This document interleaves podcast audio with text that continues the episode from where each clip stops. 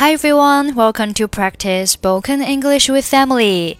欢迎收听和 Emily 一起练口语，我是 Emily。Okay, today's sentence is I will deposit my bag right now. I will deposit my bag right now. I will deposit my bag right now. Deposit, D E P O S I T，做名词时有存款、押金、定金的意思。Put down a deposit，或者是 pay a deposit，意思是付了什么什么的定金。比如说，我付了买房子的定金。I put down a deposit on the house，或者是 I pay a deposit on the house。 Deposit 做动词有存放、存储的意思。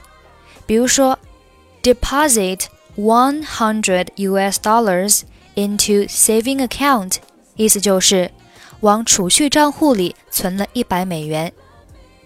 Deposit 后面加一个物品，意思就是存放某物。比如说，deposit my bag 就是存放我的包。I will deposit my bag right now，意思就是我马上去存包。抱歉，您不能把包带进商场里。Excuse me, bags aren't permitted inside the supermarket. 哦，不好意思。Oh, I'm sorry. 没关系的。 进去之前存一下包就好了。Don't worry, just check in your bag before entering. 谢谢，请问在什么地方存包？Thank you. Could you tell me where I should deposit my bag? 寄存处就在前门后面。The check room is just behind the front door.